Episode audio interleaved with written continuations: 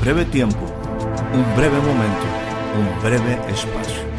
Bienvenidos, bienvenidos a una nueva temporada de voces. Soy Héctor Rocha y le pido que me permita entrar un momento en su espacio de vida. Durante los siguientes minutos deseo tratar temas que puedan ser significativos y aporten valiosa información para el desarrollo integral de su vida. Bienvenidos una vez más a nuestro espacio de voces.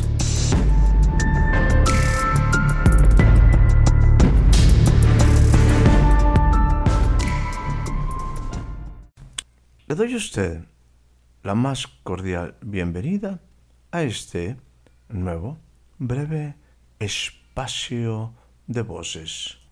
El día de hoy estaremos considerando como una escritura inicial la que se encuentra en el Evangelio según San Lucas capítulo número 10 y estaremos leyendo a partir del versículo 21. Dice de esta manera. En aquella misma hora, Jesús, Él, se regocijó mucho en el Espíritu Santo y dijo, Te alabo, te alabo, Padre Señor del cielo y de la tierra, porque ocultaste estas cosas a sabios y a inteligentes y las revelaste a niños. Sí, Padre, porque así te agradó, así fue tu agrado. Todas las cosas me han sido entregadas por mi Padre, y nadie sabe quién es el Hijo sino el Padre, ni quién es el Padre sino el Hijo, y aquel a quien el Hijo se lo quiera revelar. En un principio, quisiera enfocarme básicamente en esta expresión que Lucas detalla respecto a algo que sucede en medio de un proceso que Jesús está viviendo con sus discípulos. Y hace una pausa, una pausa que a mí me llamó muchísimo la atención y en la manera como el escritor detalla este momento, esta pausa de Jesús en medio del proceso de enseñanza con sus discípulos, en aquella misma hora. Algo sucedió, algo vino a la mente de Jesús, algo el Espíritu le recordó, algo él se dio cuenta que estaba sucediendo en el tiempo con sus discípulos. Y en ese instante, él, Jesús, se regocijó en grande manera. Mucho se regocijó, dice la Escritura, en el Espíritu Santo. Y seguramente esto envolvió todo su ser. Creo también que en su cuerpo mismo hubo una expresión de gozo, de alabanza. Yo imagino que una sonrisa, yo creo que algunos ademanes, en alguna porción ahí del Antiguo Testamento, nos habla de esos tiempos cuando uno de los profetas recibe una revelación especial y utilizando una palabra algo así como Sigionot, que traducido se refiere a que dio como muchas vueltas, un brinco, como quizás en algún momento un remolino de gozo. Algo Jesús percibió en su corazón, en su espíritu, que le hizo llenar su vida de gozo, gozarse enormemente con algo que él estaba viendo. No es para menos la experiencia que está viviendo y la traduce en algo que es precioso. Quizás levanta sus ojos al cielo, quizás en alta voz le dice, Padre, Señor del cielo y de la tierra, te alabo, te alabo por esto, Te alabo por esto que estoy viviendo, experimentando. Te alabo por esto que estoy viendo manifestarse en mis discípulos, en esta gente que me rodea. El gozo de Jesús es impresionante e insisto, según lo que yo puedo ver aquí y según las escrituras, esto tuvo una manifestación tremenda en todo el ser de Jesús. Su espíritu, su alma y su cuerpo se vieron envueltos en una expresión de gozo y posteriormente en alabanza. Te alabo, Padre. ¿Qué fue eso que interrumpió? ¿Qué fue ese momento que se tradujo en esto que se nos relata? Bueno, Jesús está agradecido con el Padre por una cosa sumamente importante, por una verdad que Él la está viviendo en una intensidad.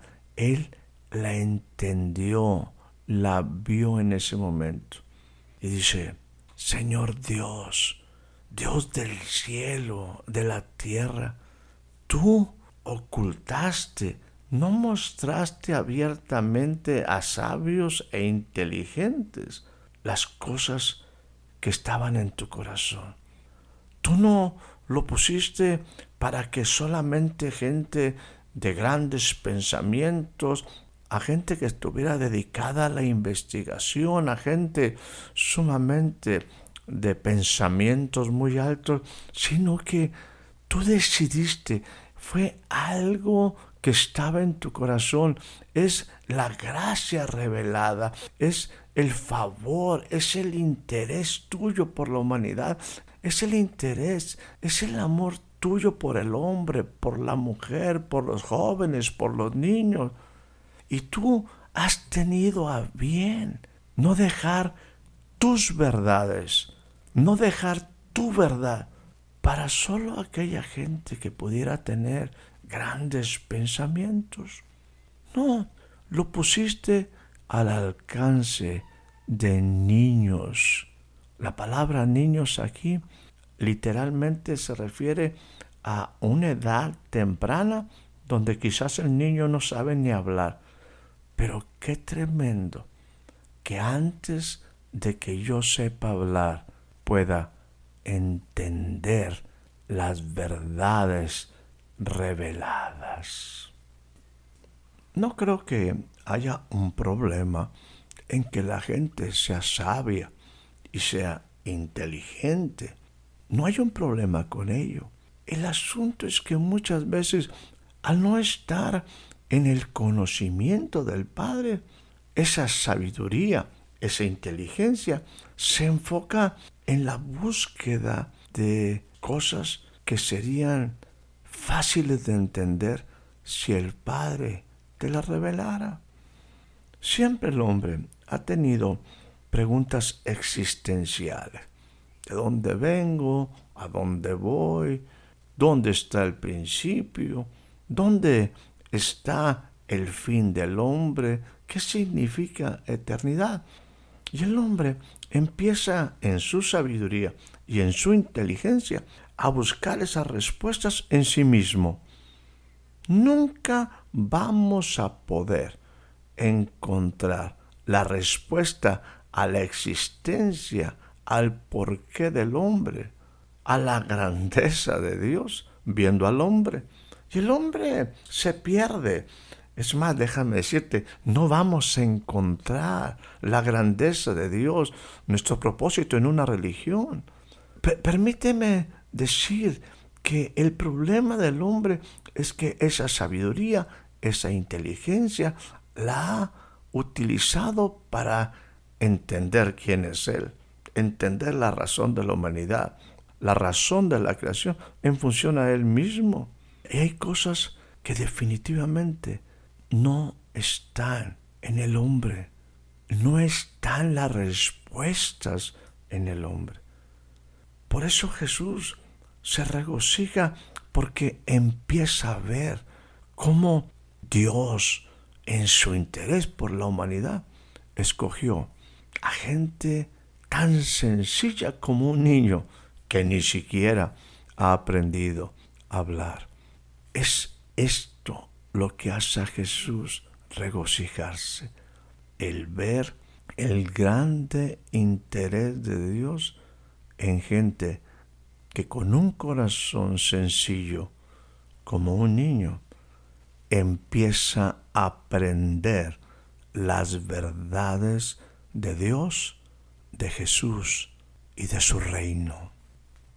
Y sabes una cosa, en eso, en eso, en esa decisión, en ese proceso, el Padre estaba agradado, el Padre tenía placer, el Padre estaba contento de poder llegar al corazón de gente que en verdad quiere aprender.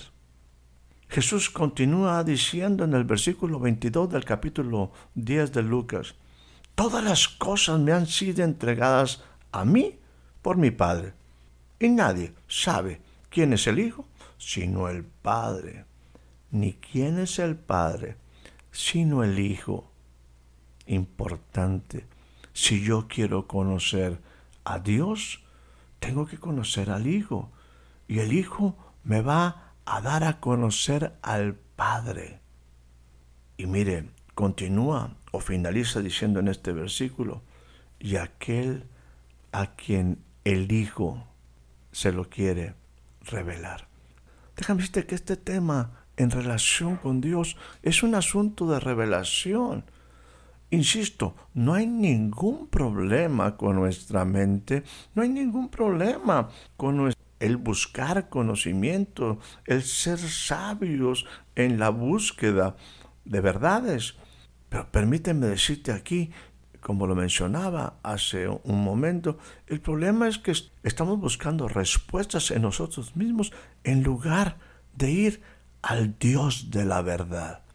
¿Quién quiere que nosotros utilicemos esa inteligencia, esas inquietudes, esa búsqueda en las cosas que pertenecen a la vida y a la piedad y que nos han sido dadas por medio del conocimiento de Jesús.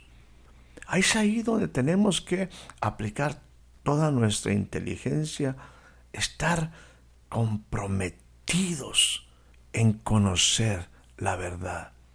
En Jesús está el camino, la verdad y la vida. Y es ahí donde tenemos que entrar con todo, en una búsqueda sincera en aquel que estaba y que está la vida.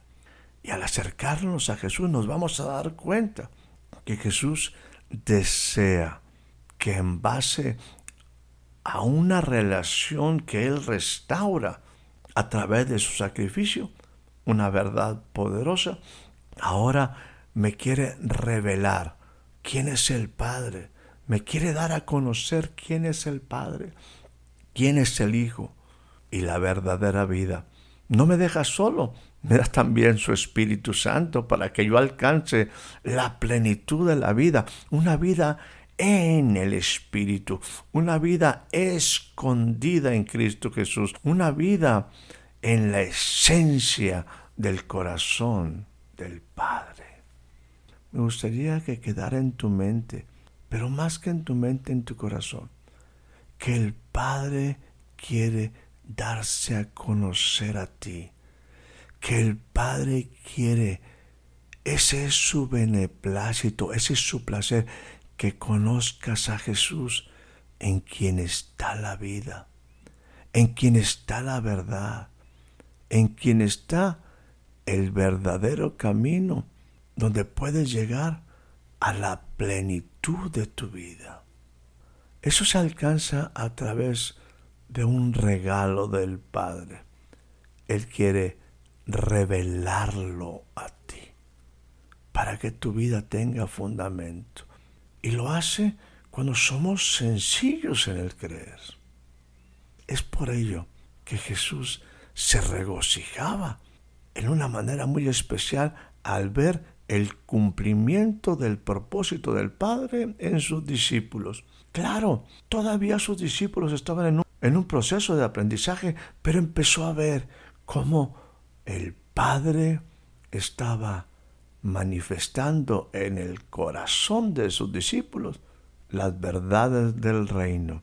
Y Jesús se gozaba, daba brincos de alegría, levantaba sus manos en alabanza y en adoración, diciendo, Padre del cielo y de la tierra, qué hermoso es ver que tú esto lo has revelado a gente que tiene un corazón de niño, alguien que quiere aprender de ti. Quisiera utilizar una escritura que refleja, porque Jesús entiende la importancia de las palabras del Padre para con nosotros, sus hijos, sus hijas.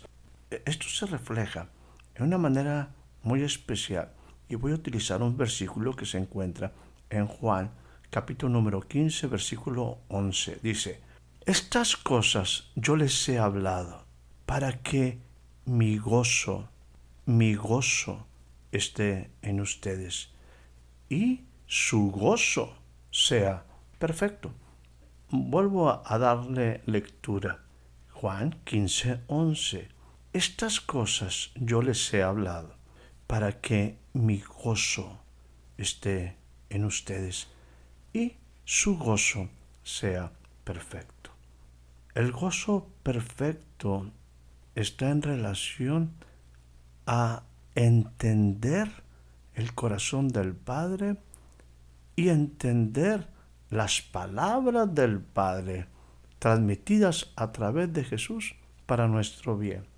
Eso debería de producir mucho gozo en nosotros, como el gozo que Jesús expresó cuando vio el cumplimiento de las palabras del Padre en sus discípulos, para que mi gozo esté en ustedes. Quizás en un envío posterior hablemos más de esto, pero por lo pronto quisiera mencionarle algunas cosas que para Jesús son motivo de gran gozo. Para que mi gozo, Jesús tiene motivos de gozarse y Él desea que nosotros podamos compartir ese gozo. ¿Cuáles son algunas de esas cosas que a Jesús le producen grande, grande gozo en su corazón y que Él desea que también nosotros tengamos el mismo gozo de Él y para ello tiene que estar fundamentado nuestro gozo en las mismas cosas que el gozo de Jesús está fundamentado. Solamente enumero algunas de ellas. El gozo de conocer al Padre, el gozo de conocer el corazón del Padre.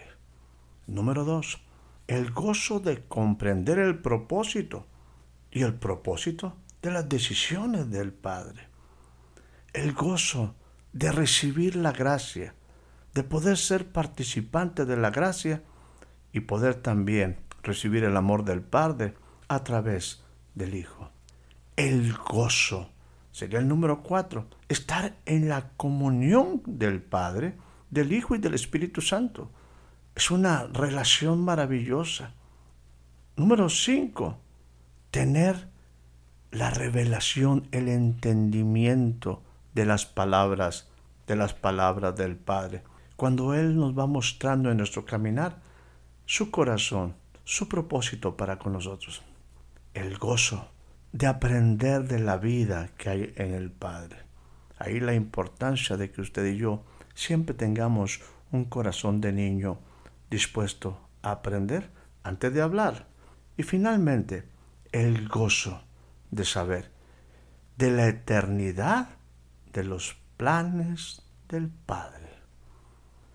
Así, mi amigo, yo espero que alguna de estas cosas que hemos compartido, alguna de estas verdades maravillosas de Jesús, te produzca a ti gran gozo, de tal manera que alabes al Señor con todo tu ser, espíritu, alma y cuerpo, después de haber dado quizás un par de saltos y unas buenas vueltas con gran regocijo. Que tengas una excelente noche, una excelente tarde, un excelente día. Espero haya disfrutado de este breve espacio de voces. Soy Héctor Rocha. Hasta la próxima.